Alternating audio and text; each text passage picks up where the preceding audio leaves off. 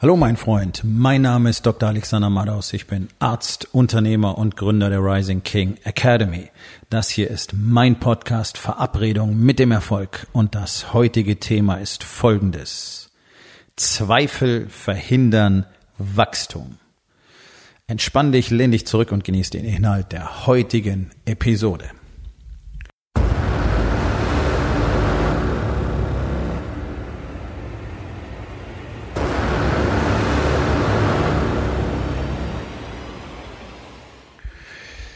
Dieses Thema begegnet mir nahezu täglich in meiner Arbeit mit Unternehmern. Und das ist tatsächlich ein weltweites Problem. Ähm, ich kenne sehr viele Unternehmer aus sehr vielen Ländern. Und überall ist es das Gleiche. Dieses konstante Zweifeln an sich selbst, dieser konstante Gedanke des, bin ich überhaupt gut genug? Bin ich überhaupt der Richtige? Kann ich das überhaupt? Habe ich das alles überhaupt verdient? Und das geht durch so viele Schichten bis tief in den Kern eines Mannes hinein. Bin ich liebenswert? Habe ich überhaupt verdient, von irgendjemand gemocht zu werden? Ja, das sind alles Formen, die das Ganze annimmt. Und es zeigt sich in Unternehmern sehr deutlich. Tatsächlich ist es aber ein generelles äh, Männerproblem und mehr und mehr auch ein Problem von Frauen. Dieses Gefühl, nicht genug zu sein. Das wird uns antrainiert. Von Anfang an bekommen wir alle gezeigt, von unseren Eltern wie von der Gesellschaft, dass unser Wert grundsätzlich davon abhängt, wie wir uns anderen gegenüber verhalten. Und wir müssen uns natürlich auf eine bestimmte Art und Weise verhalten. Naja, als Kinder müssen wir brav sein. Zum Beispiel. So einer dieser Begriffe. Ähm, das geht im Kindergarten ganz genauso los. Da musst du angepasst sein.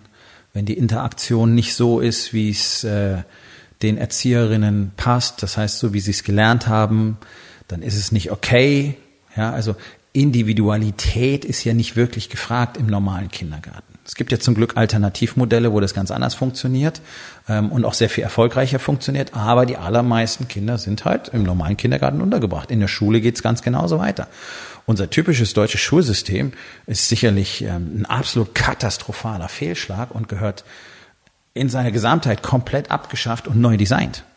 Das ist meine persönliche Meinung. Das, was wir hier machen, ist einfach nur ähm, Krüppel zu erzeugen, die nicht mal besonders fähig sind, sondern alles, was sie wirklich brauchen, um erfolgreich zu werden im Leben, lernen sie in der Schule nicht. Du lernst in der Schule so gut wie nichts. Ja, du lernst Mathe und Physik und Chemie, bla bla bla bla bla, ist auch ganz nützlich. Interessanterweise haben bloß die allermeisten Menschen so gut wie alles danach vergessen. Da siehst du also, wie erfolgreich diese Strategie ist. Und wenn du es dann für deinen Job brauchst, dann musst du es wieder neu lernen.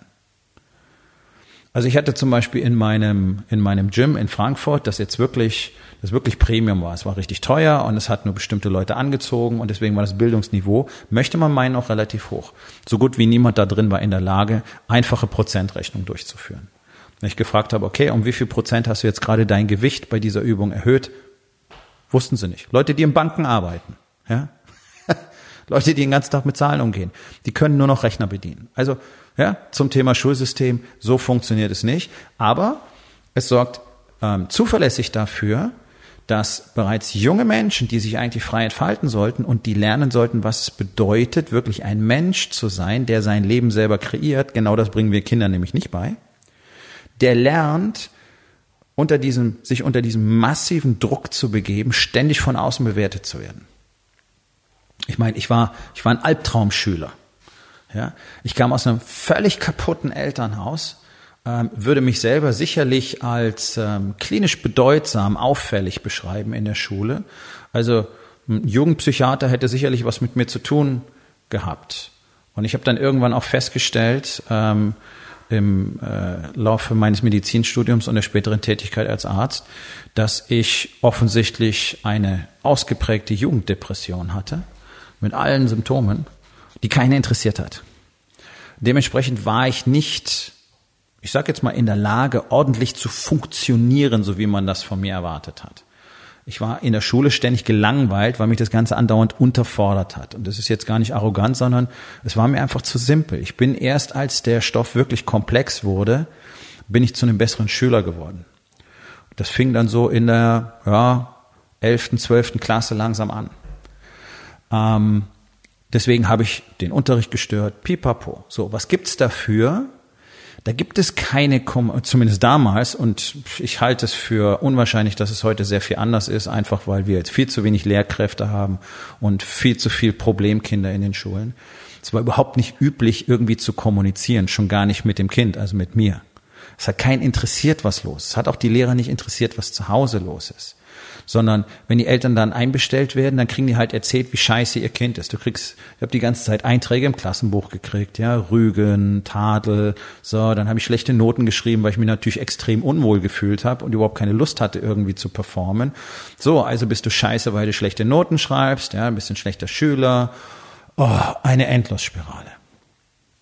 Das hatte nichts damit zu tun, dass ich nicht verstanden hatte, worum es geht oder dass mir nicht klar war, dass man für ähm, sein Leben später was tun muss. Tatsächlich war mir das sehr früh klar. Das war der einzige Grund, warum ich Abitur gemacht habe, weil ich tatsächlich bereits mit 14, 15 schon sehr gut verstanden hatte, dass ich mir einfach eine Riesenchance raube, wenn ich das nicht tue. Ob ich das dann nutze, war mir zu dem Zeitpunkt nicht klar, aber mir war klar, ich mache das fertig. Hm, okay, also von zu Hause habe ich diese Einstellung nicht, ähm, weil da primär keiner wirklich mit mir gesprochen hat. Und wenn, dann war es nicht sehr nett, sondern das war irgendetwas, was in mir schon angelegt war. Ich mache Dinge gerne fertig und ich erhalte mir gerne Chancen, ob ich sie dann später nutze oder nicht. Ähm, warum soll ich denn in der zwölften Klasse abgehen, wenn es nur noch ein Jahr ist? Und dann kann ich damit machen, was ich will. Dann kann ich genauso Verkäufer oder Schreiner werden wie Arzt. So, dann habe ich mich dafür entschieden, Arzt zu werden. Hm. Und interessanterweise, all meinen Lehrern zum Trotz und allem, was man über mich glaubte zu wissen als Kind und Jugendlichem, ähm, habe ich eine wirklich sehr erfolgreiche Karriere als Arzt hingelegt und die dann freiwillig beendet, weil es nicht mehr das ist, was ich machen wollte. Habe ich deswegen trotzdem konsequent an mir gezweifelt? Oh ja, natürlich. Auch ich hatte das so gelernt. Auch ich hatte gelernt, nur die Bewertung von außen verleiht mir irgendeinen Wert. Also musste ich dementsprechend der Beste sein.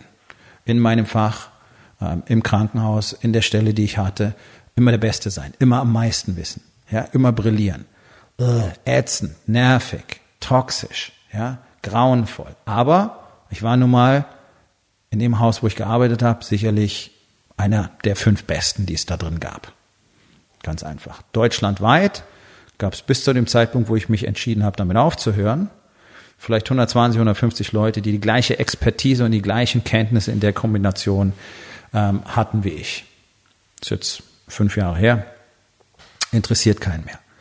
Aber das war das Level, was ich für mich selber erarbeitet hatte. Also es hatte nichts damit zu tun, dass ich zu dumm war, so wie es in der Schule aussah, sondern einfach damit, dass das System so nicht funktioniert. Und was es aus uns macht, ähm, ist ängstliche Automaten. Ängstliche, emotionslose Automaten. So. Nun entschließen sich Unternehmer dafür, einen grundsätzlich völlig anderen Lebensweg zu nehmen als alle anderen. Damit setzt du dich und jeder, der diesen Weg beschritten hat, kennt es, ähm, die Anfeindungen und was du dir alles anhören musst. Ja, dass das ja alles eine blöde Idee ist und dass das ja sowieso nicht klappt und ähm, was du dir einbildest, dann glaubst du, du bist was Besseres und dann kommen die anderen, die sagen, ja, aber guck mal, äh, hier hast du einen guten Job und was ist mit deiner Rente und soziale Sicherheit und lern doch erstmal was ordentliches und ja, das Spektrum ist ja riesig. Auf jeden Fall sagen dir alle, das ist scheiße, was du machst, sondern machst es trotzdem. Interessanterweise führt es nicht zu weniger Selbstzweifel. Auch bei mir selbst hat ja meine hohe Spezialisierung und wirklich meine jeden Tag bewiesene extreme Expertise nicht dazu geführt, dass ich weniger Selbstzweifel gehabt hätte. Nein, im Gegenteil, die Antwort ist immer, ja, aber es könnte ja noch besser sein. Ja, aber ich könnte ja noch mehr tun. Ja, aber ich könnte ja noch schlauer sein. Ich könnte ja noch mehr wissenschaftliche Literatur lesen. Ja, und genauso machen Unternehmer das auch. Ganz egal, wie erfolgreich sie sind. Es ist ganz entscheidend, das zu verstehen. Es hat nichts damit zu tun, dass die allermeisten Unternehmer nicht wirklich erfolgreich sind, sondern auch wenn die sehr erfolgreich sind, stellen sie sich immer noch in Frage. Ja, aber ist das genug? Da konnte, ich, ich könnte doch mehr tun. Ja, das ist grundsätzlich natürlich richtig. Wir können alle immer mehr tun. Keiner von uns ähm, performt auf seinem Level. Aber das ist eine andere Form der Kommunikation, die diese Unternehmer mit sich selbst führen. Das ist eine ungesunde Art der Kommunikation, weil es eben nicht heißt, okay, ich weiß, da kann noch viel kommen, also werde ich daran arbeiten, weiter zu wachsen und weiter zu expandieren und mir dementsprechend auch äh, Input zu suchen, ein Kollektiv zu suchen, in dem ich das tun kann, Vorbilder zu suchen, Mentoren zu suchen und so weiter. Nein, dazu führt es ja gerade eben nicht sondern es führt dazu, dass sich die, die Männer, die Unternehmer immer weiter isolieren, in sich zurückziehen und sich dann letztlich damit geißeln, dass ja viel mehr passieren müsste. Und dass du ja eigentlich schon dort sein willst. Dabei einfach ignorierend, dass es allein äh, von der Betrachtung der Zeitachse her noch gar nicht möglich ist, dass du dort bist, wo du glaubst, du müsstest vielleicht schon sein. Also zum Beispiel, du fängst an, neue Marketing, Marketingmaßnahmen einzuleiten. Die greifen nicht innerhalb von ein paar Tagen oder ein paar Wochen. Das sind Monate. Die vergehen, bis sowas richtig funktioniert. Okay, trotzdem ist natürlich dieser Wunsch da, sofort ein Ergebnis zu haben. Und anstatt die Fakten anzuschauen und zu sagen, okay, das ist das, was ich getan habe. Die Ergebnisse fangen an, sich einzustellen. Ich sehe, wie sich die Zahlen verändern. Ähm, wir werden natürlich daran weiter arbeiten und das tunen und ausbauen. Aber es ist völlig okay, dass die Kiste hier noch nicht wirklich explodiert, umsatztechnisch.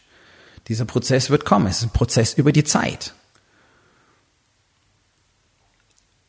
Dieses Zweifeln führt dann aber dazu, dass eben notwendige Entscheidungen nicht getroffen werden. Und das ist das Fatale.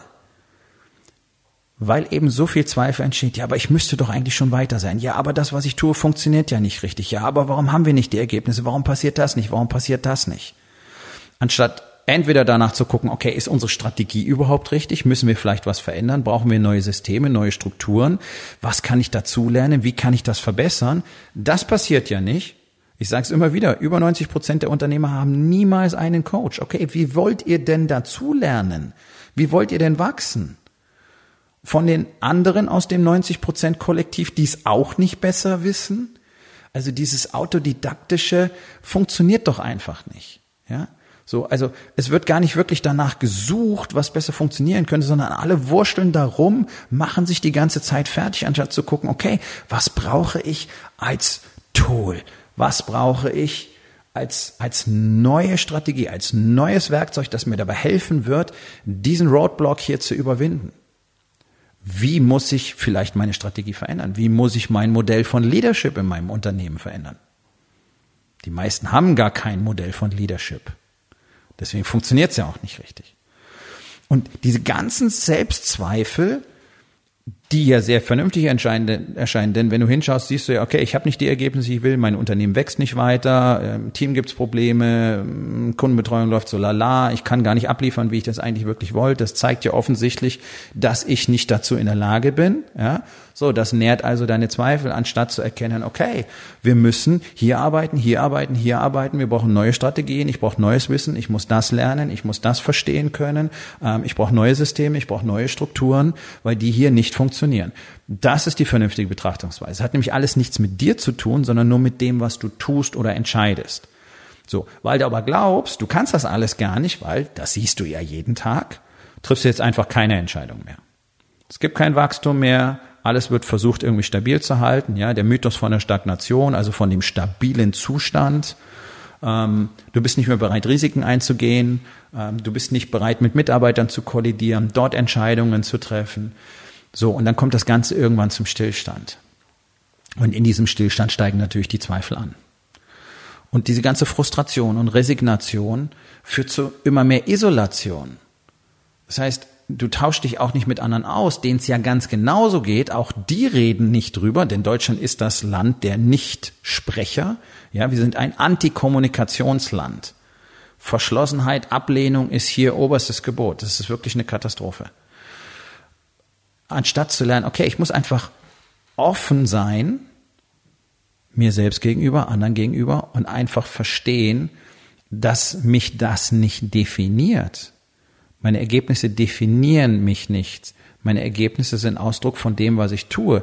Wenn ich nicht tue, was erforderlich ist, weil ich nicht produktiv arbeiten kann, weil ich ständig abgelenkt bin, weil ich nicht fokussieren kann, weil ich gar nicht weiß, was ich wirklich tun muss und all diese Dinge. Ja, okay, dann werde ich nicht die Ergebnisse haben. Aber das sind doch alles Dinge, die man lernen kann. Das macht mich doch als Person nicht aus. Das ist ja das, was man mir mein Leben lang unterstellt hat, dass all diese Dinge ähm, ausmachen würden, wer ich tatsächlich bin. Ich bin jemand ganz anderes. Das habe ich über die Jahrzehnte gezeigt und das zeige ich jetzt jeden Tag immer mehr. Weil ich einfach verstanden habe, dass diese konstanten Selbstzweifel einfach nur dazu führen, dass ich immer weniger tun werde und immer weniger erreichen werde, weil ich ja sowieso nicht dran glaube. So, also ich bin gar nicht in der Lage, wirklich eine zuverlässige Vision zu erzeugen und zu sagen, okay, pass auf, das wird passieren, weil ich ja aus der Vergangenheit gelernt habe, na wahrscheinlich wird es nichts. Also es gibt nichts Katastrophaleres, als ständig an sich selbst zu zweifeln. Wenn das nicht real ist, was du gerne möchtest, wenn du nicht die Ergebnisse hast, die du gerne möchtest, dann gilt es danach zu suchen, wie du diese Ergebnisse herstellen kannst. Dann sprechen wir sicherlich über Dinge wie Commitment, dann sprechen wir sicherlich über Dinge wie Disziplin. Ähm, wir sprechen über ähm, Lernen, wir sprechen über ein anderes Kollektiv von Männern, die auch die gleiche Suche betreiben und gegenseitig miteinander sich in diesem Prozess unterstützen, miteinander wachsen. Es geht sicherlich darum, äh, nach dem Wissen zu suchen, was, was brauche ich, welche Strukturen, welche Systeme, welche Strategien brauche ich dazu. Und vor allen Dingen zu trainieren, mit diesem ständigen Zweifeln aufzuhören. Denn es funktioniert ja auch nie auf Knopfdruck, so wie nichts auf Knopfdruck funktioniert. Es ist immer ein Prozess, niemals ein Event. Aber du selber wirst ja nicht dadurch definiert. Du bist ja nicht deine Ergebnisse. Du bist auch nicht deine Entscheidungen. Du bist nicht dein Körper. Du bist nicht deine Gefühle. Das sind alles Dinge, die aus dir kommen, die mit dir zu tun haben. Das sind alles Dinge, die du beeinflussen kannst. Okay? Deswegen können sie nicht ausmachen, wer du bist. Du beeinflusst deine Ergebnisse, deine Entscheidungen, deine Gefühle, deine Weltsicht deine Beurteilung, alles das wird von dir beeinflusst. Also kann es nicht so sein, dass du von diesen Dingen gesteuert wirst. Es sei denn, du lässt es zu. Es sei denn, du entscheidest, dass es so ist. Und das tun die meisten leider. Und deswegen spreche ich letztlich täglich mit Unternehmern über das Thema Selbstanerkennung, Selbstwertschätzung und darüber, dass diese ganzen Zweifel absolut nutzlos sind und einfach nur blockieren.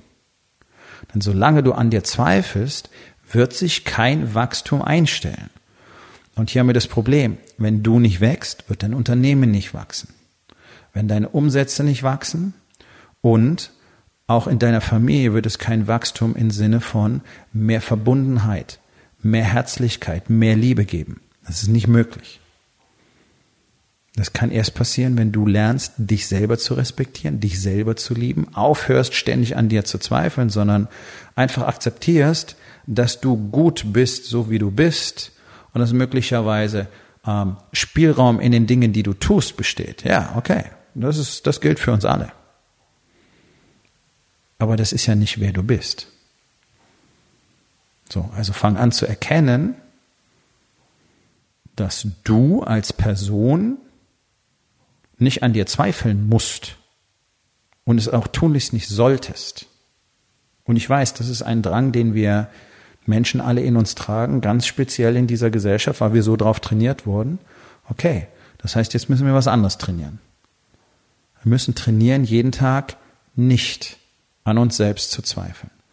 Und um all diese Dinge zu lehren, zu zeigen, zu trainieren, habe ich die Rising King Academy gegründet. wenn das für dich interessant klingt, dann komm auf meinen nächsten Workshop, 5. und 6. Oktober hier in Hamburg, zwei Tage, intensivste Arbeit an deinem Leben, intensivste Erkenntnisse, intensiver Austausch mit anderen, die auf der gleichen Reise sind wie du. Geh auf meine Homepage rising-king.academy. Dort findest du die Möglichkeit, dich für dieses Event anzumelden und außerdem natürlich die Möglichkeit, auch direkt mit mir Kontakt aufzunehmen.